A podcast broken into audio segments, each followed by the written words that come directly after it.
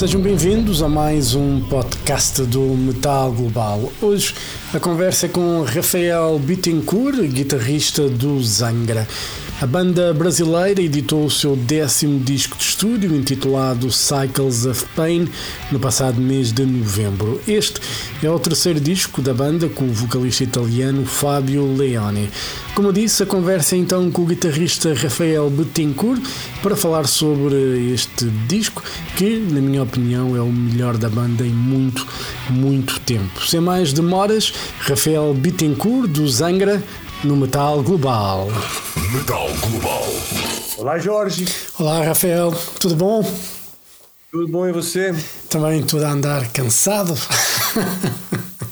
Você está cansado? É, cansado da vida, do trabalho. Que pare disto. É, Não. mas por quê? Não, não, não, está tudo, está tudo bem. Eu vou de férias amanhã. Mas e tu, Ah, eu estive a trabalhar. Mas a vida cansa mesmo, a vida testa a gente. É, uma- É, é, testa muito. A vida testa nosso, nosso, nosso otimismo, nossa motivação. Isso é pura verdade. É, Mas a gente enfrenta, é ou não é? é, tem de ser, tem de ser, temos de seguir em frente. Ah, desistir é que não, não faz parte, não faz parte da- do calendário uma pessoa desistir. Mas ah, antes de começarmos a falar do Cycles of Pain, ah, vocês deram dois shows em Lisboa, casa completamente esgotada. Como é que foram esses dois shows em Lisboa? Ah, foram incríveis. Estar em Lisboa é sempre muito especial, né? Temos muitos amigos em Lisboa. Então, é mais do que trabalho, né? Um passeio muito agradável. Estivemos em Porto também. Tivemos um day off em Porto, visitando então ali a, o, o Rio, né? Os restaurantes. É um passeio meio turístico, mas muito, muito gostoso. Em Portugal, vimos muitos amigos também. Estivemos, eh, comemos o pastel, estivemos em Belém, comemos o pastel, eh, bacalhau. Então, é sempre muito bom. A gente é acolhido como se fôssemos da família. Então, eh, se tocar em, em Portugal em geral é sempre muito especial para nós. Isso é sempre. Vocês são sempre bem-vindos. Ah, acho que nós queríamos que vocês tocassem cá mais. Eu gostaria de ir mais também. Entretanto, hoje vocês já anunciaram cinco ah, shows para a Espanha. Ahm, vai ser uma. Vão ser só esses cinco? Vocês estão a planear uma digressão maior para a Europa por essa altura? Qual é a ideia? É, com esses cinco a gente chama a atenção de outros produtores, né?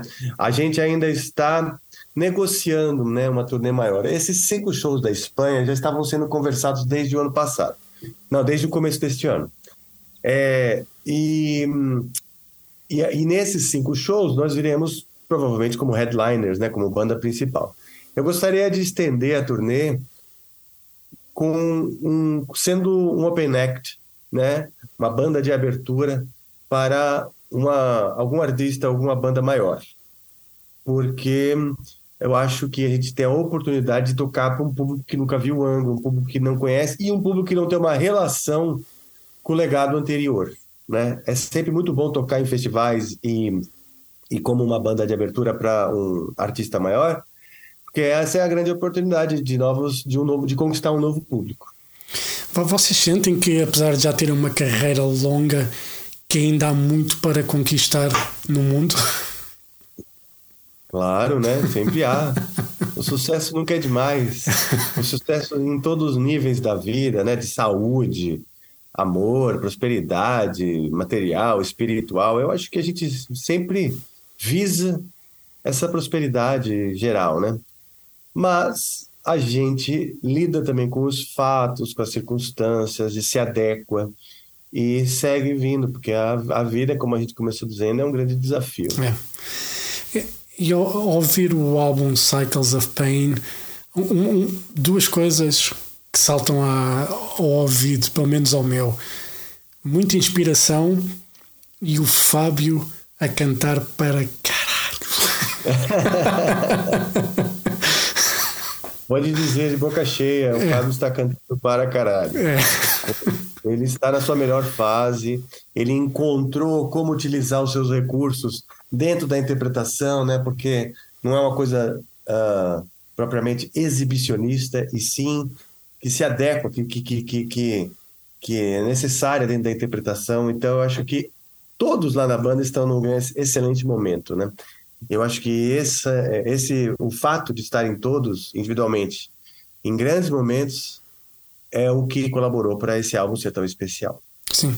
O, quando é que vocês começaram a compor as músicas para o Cycles of Pain? Olha, algumas ideias foram começadas no começo do ano, no começo desse ano, até o ano passado, mas não foram para frente. As ideias só realmente foram para frente depois das turnês que a gente fez juntos depois de realmente estarmos juntos, viajando juntos, e a coisa tomou forma mesmo em setembro, setembro desse ano, né? Desse ano? Não, do, do ano, passado. passado. Nossa, vamos passar rápido, gente do céu. Setembro do ano passado, que nós sentamos para fazer as músicas e com muita pressa, porque já estava agendada a chegada do Dennis Ward, nosso produtor, ao Brasil no, na, na, na, última semana de outubro, né? Então nós tivemos pouquíssimos tempos e, e o Fábio e o Bruno só chegaram é, no Brasil lá no meados de outubro. Então, em setembro trabalhou eu e o Felipe no primeiro momento, no segundo momento eu, Felipe e Marcelo. Em meados de outubro juntou, juntamos com, com o Fábio e o Bruno. E aí o Denis chegou só para arrematar o processo. E é fácil trabalhar com, com, com o Dennis Ward? Muito. Ele é bem humorado, ele tem uma, uma, uma presença leve, ele é criterioso, mas ao mesmo tempo sabe não botar pressão, né? Ele é muito, ele é músico também, ele tem banda, então ele ele se conhece a dinâmica, né? Ele sabe que os músicos para trabalhar bem muitas vezes criam um clima amistoso, de brincadeiras e, e piadas, né? Isso, faz, isso, isso mantém a gente num, num estado de humor tranquilo para poder fazer. Mas todos sabem lá no fundo que é muito sério, a responsabilidade é muito grande, a pressão é muito grande, a cobrança é muito grande. Então, para aliviar, a gente cria, cria né, um clima de muitas brincadeiras e tal. E o, e o Denis, ele, ele entrou nessa, nessa dinâmica. Em relação ao Fábio, porque já dissemos, ele está a cantar de forma impressionante e, e o Angra sempre teve grandes vocalistas, o André, o Edu, e, e para o Fábio entrar na banda havia sempre o fator comparação. E aquilo que eu sinto agora é que ele faz parte da banda e eu já nem penso e, e gosto muito de, daquilo que o André fez ao início, ou que o André fazia também, ah, e o Edu, os álbuns com o Edu, mas agora sinto com este disco que, que o Angra está mais forte que nunca. Eu acho que este disco é, é do caraças. é mesmo. Que bom, cara, que bom ouvir isso, muito bom mesmo. O Fábio, é, e toda a formação, né? Quanto mais a gente se distancia de uma mudança, mais a gente se consolida naquela formação. E o Fábio já está há 10 anos, já está há mais tempo que ficou o André Matos. Pois. Entende? Então o Fábio já está há mais tempo que ficou o André Matos. Então hoje a acompanhação realmente é muito menor e isso ajuda bastante. Ajuda a gente também a ter confiança para fazer o que a gente quer, né? Obviamente, o conceito original é preservado, a gente quer fazer um power metal com coisas melódicas, épicas, sinfônicas, meio progressivo e também com influências brasileiras. Esse é o, esse é o conceito original. Mas são pessoas diferentes, né? Que têm sentimentos diferentes, vivências diferentes e o mundo é completamente diferente. Então não tem como ser igual. E quanto mais a gente consegue convencer as pessoas, né, de que as coisas mudaram e mais permanecem ah, com uma conexão com a sua origem, né, na, na ideia original, é, mais, é, mais a gente convence também, mais a gente conquista, né? Os, os ouvidos, vamos dizer, do, do, público. Tanto o público antigo como novos fãs. E, e, e, e, o esforço que ele faz em falar português e, e comunicar em português quando, quando, está, quando está cá é, é algo que nós apreciamos quando alguém, no caso ele que é italiano, tenta aprender a língua e tenta comunicar, que não é fácil, porque às vezes as palavras saem, saem um pouco trocadas, que é normal, mas é, é algo que se calhar também ajudou muito a, a cimentar a posição dele na banda. Sim, eu acho que isso criou uma conexão direta com o público, público brasileiro, especialmente o público de Portugal, porque hoje ele fala um português um pouco macarrônico, né, como a gente chama aqui, né, um português macarrônico por ser italiano, mas ter a simpatia do esforço para falar a língua, né? A língua desse, de um outro povo, de, um, de uma outra cultura. Então, ele conquista muitas pessoas com isso, realmente. É. E, e, neste disco há convidados, e de facto, uma surpresa é o Lenin, que é um grande músico brasileiro que nada tem a ver com metal à primeira vista, mas que ouvimos a música e parece que ele faz parte deste universo. Sim, porque na verdade faz. Ele teve, um, ele cresceu, né, ouvindo rock, não necessariamente o heavy metal, mas o rock, o rock clássico, o rock do Deep Purple, o rock do Led Zeppelin, né? E o, e o, e o processo criativo do Lenine é muito. ele pensa em riffs. Ele cria as músicas no violão, mas fazendo riffs no violão, importando a ideia do riff de guitarra para o violão e cantando em cima. Então, para ele foi muito natural é, sacar qual é. Já existe esse namoro há alguns anos.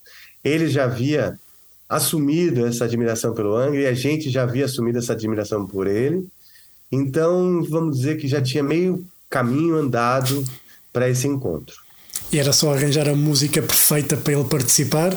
E neste disco vocês acharam que é esta a música? Foi assim que funcionou? Olha, geralmente as participações elas nascem de uma ideia que vem depois das músicas, né? Olha, essa música soa muito interessante, parecido, vamos dizer, com o estilo do Neline, né? A música realmente, quando o Felipe mostrou os primeiros riffs da música, as primeiras ideias, a gente comentou, olha, isso aqui parece muito, parece muito com o Lenine, parece muito com, com o Ivan Lins, né? Nossa, se a gente pudesse chamar um desses grandes nomes para participar conosco, já que eles são referências, né? Uh, aí tem uma coisa que te diz muito aqui no Brasil que é o seguinte: o não a gente já tem. Sim. Não é? Você parte do pressuposto que o não você tem. Então, vamos correr atrás de um sim ou de um talvez. Né? Uh, ele de imediato disse sim. Ele gostou da música, ele gostou do convite, ele achou que ia ser interessante para ele, também essa experiência, né, esse desafio. Então foi, foi muito legal. Boa. E o resultado dessa música, e, eu digo no disco todo, é, é super espetacular. Eu não. Eu, eu ouvi, já, já, já estou farto de ouvir o disco e não me canso, o que é bom. Está farto não me cansa, não, é quase uma contradição. É, é muito bom. É, é, é, típico, é típico português. É, é típico, nós estamos cansados, mas nós nunca. isso de vocês. E vocês também têm mais convidados. A Amanda Somerville também participa, participa nesse disco. É uma surpresa porque ela andava, ela fez parte da Vantasia uh, e outros projetos também, mas ela estava desaparecida há algum tempo por causa de ter tido filhos, ter a família. Uh, como é que vocês conseguiram convencê-la a participar no, no disco? Bom, basicamente, bom, primeiramente ela é amiga pessoal do Fablione. Ok. Ela foi amiga também do André Matos, então ela, de certa forma, tem uma ligação pessoal com o Angra, nesse sentido. E o, o Fábio começou de, da mesma maneira, não, nós já temos, né? Ele pediu a ela, ela topou na hora, porque apesar de estar cuidando dos filhos, estar afastada há muito tempo, ela estava com muita vontade de voltar a cantar, de voltar a atuar como cantora. Então ela se dedicou muito para fazer perfeitamente. Depois que ela mandou os arquivos das vozes gravadas, ela ainda falou: não, eu preciso retocar uma parte. Por favor, eu vou mandar um outro arquivo. Aí mandou um outro arquivo que para a gente já estava ótimo, já estava excelente. Ela mandou um outro arquivo que eu nem reparei qual a diferença. E mas ela ficou mais confortável com aquele arquivo. Então Foi muito bom. E recentemente ela veio ao Brasil para gravação do nosso DVD acústico, do nosso show acústico, né? Não se, não se usa mais o DVD, né? É. Mas nós filmamos um show acústico, ela participou e ela disse que foi a primeira apresentação ao vivo dela em, sei lá, desde que ela tinha é, sido mãe, desde que ela tinha tido os filhos, né? E que ela estava muito emocionada, muito feliz. Então foi muito, muito legal. E esse show em DVD, ou esse show que foi filmado, quando é que podemos ver o resultado desse, desse show? A ideia é lançá-lo ano que vem, em, entre, é, entre março, não, desculpa, entre abril e maio. Ok. Blu-ray, uh, áudio. É, agora precisamos entender o formato que as pessoas gostam, né, de assistir. Pode ser que seja um portal fechado no YouTube ou em algum portal de vídeo. Pode ser que seja disponibilizado gratuitamente no YouTube. Pode ser que seja uma mídia física. A gente ainda está debatendo isso. No Japão ainda é muito comum o Blu-ray. É. Então, o formato Blu-ray provavelmente está já uh, bem, bem encaminhado para o Japão. A Atomic Fire ainda não respondeu como que seria o melhor jeito de, de explorar isso daí. Mas o mais importante é que os fãs venham a ter acesso a isso, né? É. E o formato áudio irá sair na mesma, seja como for. Vocês planeiam editar em CD, em vinil, o áudio desse, desse show? Possivelmente.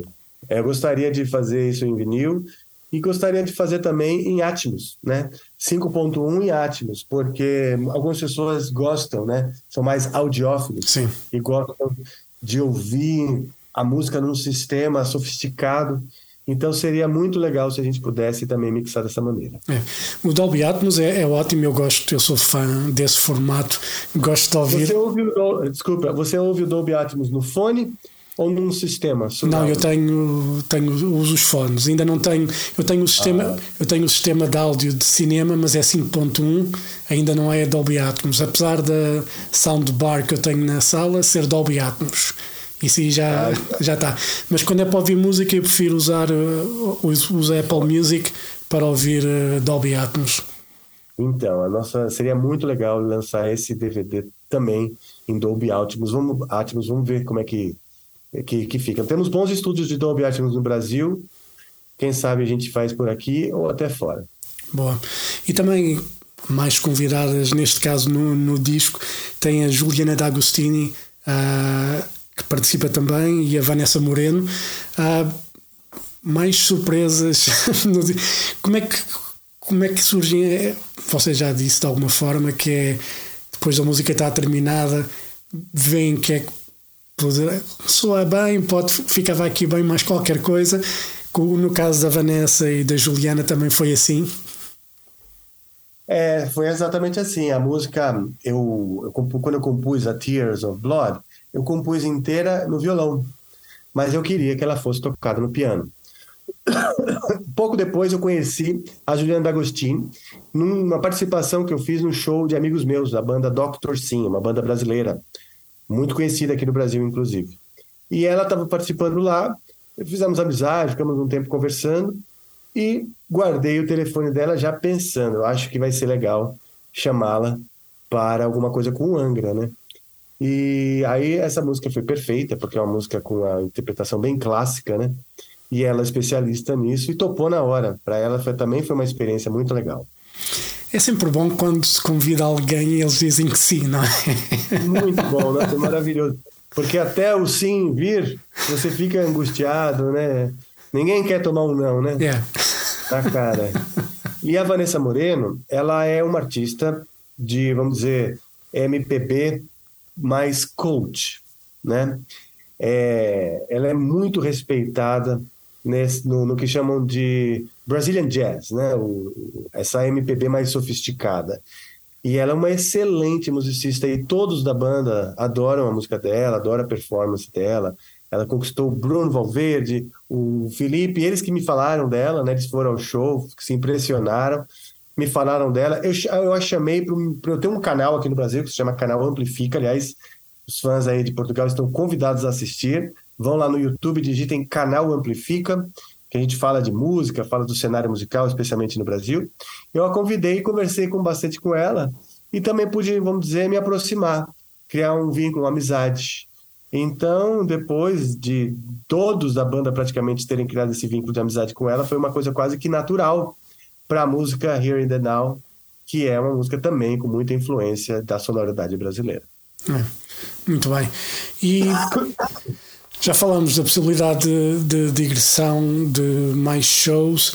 Uh, Portugal, alguma ideia de tentarem voltar a tocar?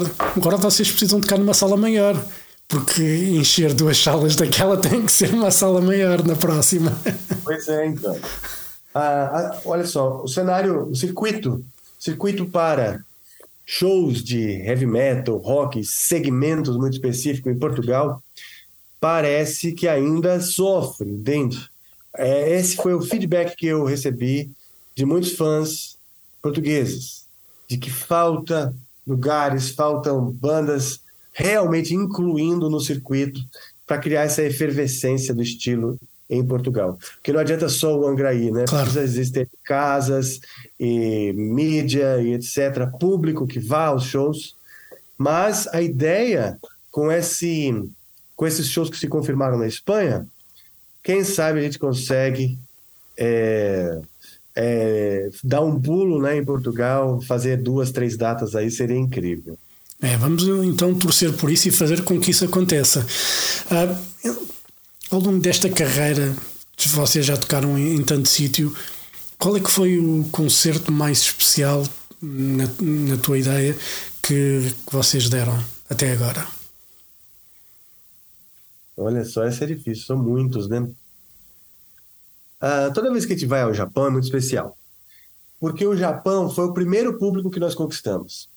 A primeira gravadora que ofereceu oportunidade para a gente foi a JVC, é, lá no começo. E as primeiras vezes que nós fomos, e sempre foi muita expectativa, porque a gente fazia turnê na Europa e os produtores e empresários diziam: vocês ainda não estão prontos para o Japão, vocês precisam tocar melhor, o show de vocês precisa ser melhor para vocês poderem ir ao Japão. Então, o Japão, a primeira vez que nós fomos, era muito expectativo, foi um dos primeiros públicos e um dos últimos a ouvir a gente ao vivo, por conta disso. E até hoje, até hoje existe um laço de, de lealdade entre o público japonês e o brasileiro. Então, sempre que a gente está uh, no Japão, é sempre muito especial. Primeira vez que eu estive em Portugal, também foi muito especial, não querendo puxar o saco, mas já puxando, é, por, pelo impacto que foi para mim vivenciar a cultura portuguesa e saber e beber um pouquinho da minha própria ancestralidade, né? Sim. Então foi muito, muito especial, foi muito forte. Eu chegou, o André chegou a fazer uma música porque a gente realmente saiu muito impactado de Portugal de, depois da primeira vez. Sim, é verdade. Eu, eu lembro-me, estava lá nesse espetáculo. Ah, você já estava, é? Estava, já foi há tanto tempo. Ah, foi, pode ser, claro. Foi, acho que foi em 96, Sim. ou 97. Foi, foi na, é? sim, foi na digressão do Holy Land ainda. Holy Land? Sim. Isso, exatamente. Foi, foi, foi no, com os Stratovarius? sim, Não, tava... Virgin, ou Virgin Steel, qualquer coisa assim do género. Ah, Van Steel, isso mesmo, né? Foi, foi, foi, foi, foi, sempre, foi sempre ótimo uh, os vossos concertos cá. Sempre, sempre gostei de. E a música sempre acompanhei.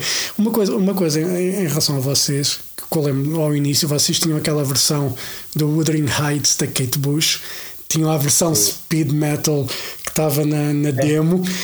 E depois tiveram a versão mais normal no, no Angel's Cry. E, e é curioso porque agora por causa da, da série de televisão da Netflix, uh, de Stranger Things, a Kate Bush voltou com essa música, voltou quase à baila. Não foi com essa, foi com a outra, Running Up the Hill. Mas eu- eu- assim que o pessoal começa a falar da Kate Bush, eu só me lembro da versão do Angra. Ah, que bom. A gente acabou de regravar essa versão, na verdade, uma versão acústica com Amanda Somerville.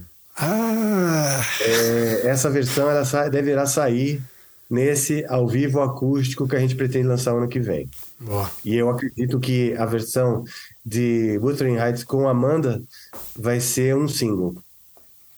Eu acho que tem tudo para ser. Estou curioso para ouvir. Ah, também, na verdade, ainda não está mixado, né? Também quero ouvir. Rafael, antes de, de me despedir, há aqui uma questão que o fã está sempre a perguntar. Uh, Kiko poderá voltar alguma vez à banda? Olha, acredito que não, de maneira definitiva não. Mas de maneira pontual, sim. A gente insiste em fazer convites, né? Para shows especiais, celebrações e tal. Por exemplo, um festival na Europa, alguma turnê no Japão que ele possa aparecer e participar como um, um convidado especial, né? Como integrante do Angra, dificilmente. Ele já é um integrante da sociedade Angra, né? Nós somos sócios Sim.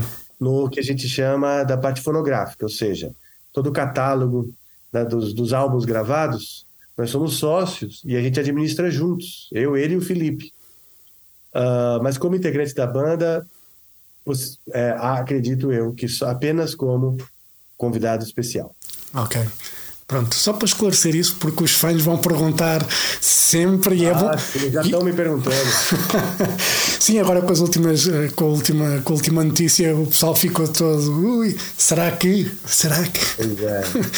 Eu lembro-me, eu vou, vou, é uma, não é uma inconfidência, porque a entrevista passou no meu programa há uns anos. Eu entrevistei o Dave Mustaine quando o Kiko se juntou uh, e ele disse-me que o, que o Angra não era uma banda assim tão boa. E eu disse eu disse-lhe assim: calma.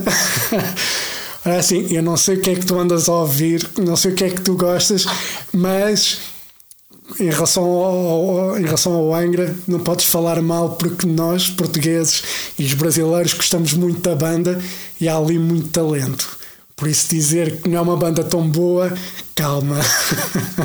Nem vou entrar nos detalhes da minha opinião sobre o critério do Dave Mustaine, porque realmente eu não quero criar polêmica. Sim, não. Eu tive. Eu já contei a minha história com o Dave Mustaine várias vezes. Que eu tive uma primeira vez que entrevistei ele em Belfast, na Irlanda do Norte, ele quase que me pôs a chorar de, da maneira como estava, da maneira como ele tratou, porque ele estava a ser de facto ordinário, estava a ser, estava-me a tratar mal. Eu fiquei muito irritado naquele, naquele dia, mas depois respirei fundo e a coisa depois deu-se bem. E depois da outra vez que voltámos a falar, já estava, ele já estava diferente. Mas ele é uma pessoa muito complicada, muito difícil e. Uh. Essa, essa tua história só endossa a opinião que eu tenho e guardo para mim. Pronto. Não vamos falar mais sobre isso. Rafael, muito obrigado pelo tempo. Uh, Cycles of Pain é para mim dos melhores discos da carreira do Angra, sem dúvida. Vai estar ali para mim, juntamente com o Angels Cry, o Holy Land, com esses grandes discos do Angra, para mim, acho que este é definitivamente. E, e pode dizer ao Fábio, ele está a cantar para caralho. Está a cantar para caralho. demais, então. Rafael, Deixa muito Fazer um print da nossa conversa. Espera um pouquinho. Dá um lindo sorriso aí. Espera aí. Como é que faz mesmo? Espera que eu tenho que lembrar como faz. Ah, pronto. Foi, cara. Valeu. Obrigado. Obrigado, Rafael. Uh, esperemos então encontrar-nos para o ano aqui em Portugal. Pode ser? Como é que é? Diz de novo. Vamos tentar encontrar-nos uh, em Portugal no próximo ano. Ah, com tá certeza. Tá Você está em Lisboa? Em Lisboa. Maravilha. Então, ok. espero que aconteça logo. Ok, forte abraço e até, e até para o ano. Obrigado, Jorge. Forte Valeu. abraço. Obrigado. Tchau, tchau.